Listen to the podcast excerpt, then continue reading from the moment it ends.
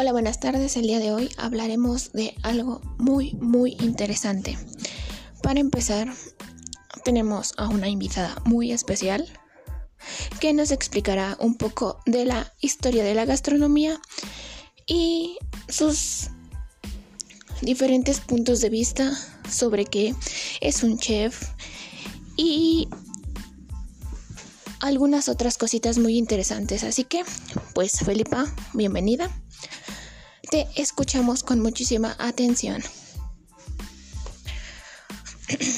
Hola, ¿qué tal? Mucho gusto. Gracias por la invitación. Pues miren, para empezar con todo este tema muy importante, empezaremos sobre, bueno, hablando sobre la historia de la gastronomía.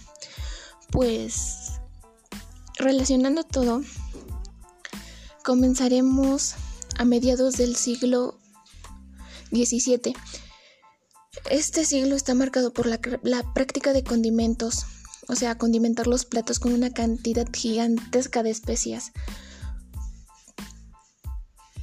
Porque por ser caras y, y raras eran verdaderos sinónimos de lujo y riqueza en ese tiempo.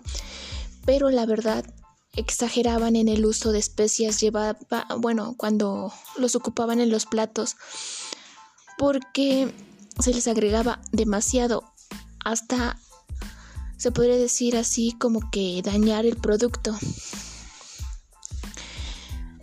Con el paso de los años las especies pasaron a ser fácilmente encontradas en los mercados de las grandes ciudades. Ah, se sabe que hubo una banalización de su consumo y la caída de su utilización en las mesas fue casi inmediata. Ah, entraron a escenas platos aromáticos, o mejor dicho, plantas aromáticas como tomillo, laurel, cebolleta, estragón y romero. Este cambio, por más simple, más simple que pueda parecer, ocasionó un enorme impacto en la historia de la gastronomía. Salían los sabores más fuertes, picantes y excesivamente condimentados y entraba la frescura, aunque un poco desmedida. Y pues bueno, esto engloba un poquito sobre la, la historia de la gastronomía. Pero ahora comenzaremos con algo que es, pues sí, un, algo muy importante que es, por ejemplo, vamos a comenzar definiendo qué es un chef. Para muchas personas puede esta palabra chef puede tener significados variables, pero en lo personal para mí Un chef es aquella persona especializada en diseñar platillos y comidas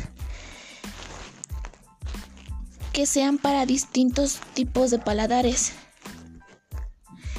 Eh, un chef se podría decir que es dueño de su propio tiempo y también de su propia cocina y realiza especialidades con sus ingredientes haciéndolos únicos. Se podría decir que esta persona debe tener un espíritu aventurero, querer viajar, conocer nuevos países, a la gente que trabaja la tierra, cómo se cosechan los productos, ya sean frutas, verduras, etc. Alimentar a través de las manos. O sea, es algo increíble cómo esta persona puede hacer con tan pocos tan pocas cosas como son productos, ya sea frutas o verduras, puede crear algo increíble e, e inimaginable. Se sabe que un chef puede ser artista, diseñador y todo eso. ¿Por qué?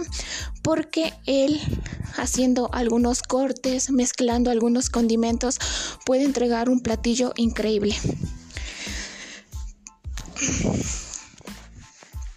Pero se sabe que esta, la carrera de gastronomía en sí, hablando del chef, es demasiado larga y un poco complicada, ya que implica varios periodos para poder llenarnos de experiencia Y también para ser cocineros debemos recorrer muchísimos caminos, ya sean buenos o malos. Debemos ser pacientes, escuchar a nuestros superiores. ¿Qué quiere decir con eso?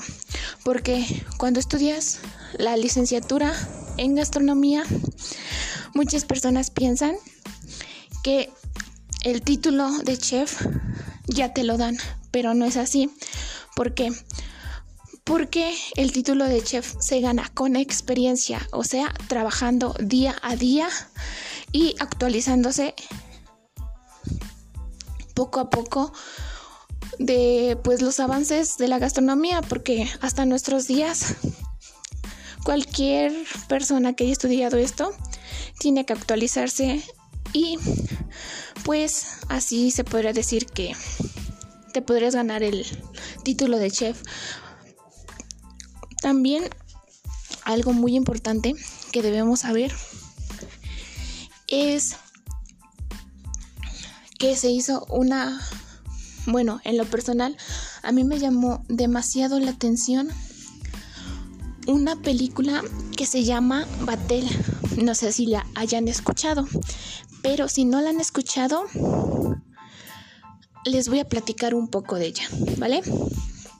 Bueno, Batel es una película desarrollada en la antigua Francia que habla sobre un cocinero francés al servicio del príncipe, quien tenía una, una misión de organizar un festín para el rey Luis XIV para convencerlo de que deje a su cargo la compañía militar en caso de declararle la guerra a los holandeses. Batel es el encargado de los grandes, majestuosos y extravagantes banquetes y de los espectáculos ofrecidos durante la ceremonia. Espero que me vayan entendiendo, ¿vale? Ah, la fiesta tendrá una duración de tres días y cada uno deberá estar perfectamente planeado, prestando gran atención en cada detalle ya que cada día de esta celebración tendrá una temática especial. El primer día tenía que estar inspirado en la naturaleza, el segundo a los fuegos artificiales me parece, y el último creo que tenía que estar dedicado a Poseidón, que se conoce que es el dios de los mares, a quien celebraban con pescado y bellas esculturas de hielo. Se sabe que durante la celebración y preparación de esta orquesta de banquete, Batel se enfrentó a diversos percances que tenía que resolver para lograr el banquete perfecto. Y a su vez se desarrollará una historia de amor en el banquete en el que ¿quién creen que esté involucrado? Exactamente, Batel.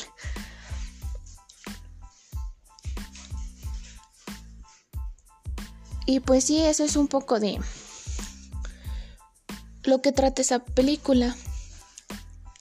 Pero, pues lo que a mí me dejó como enseñanza es que nunca debes de, rendir, de rendirte por más obstáculos que tengas en la vida. Siempre tienes que, tienes que buscar esa pequeña lucecita que te ayudará a salir adelante. Gracias.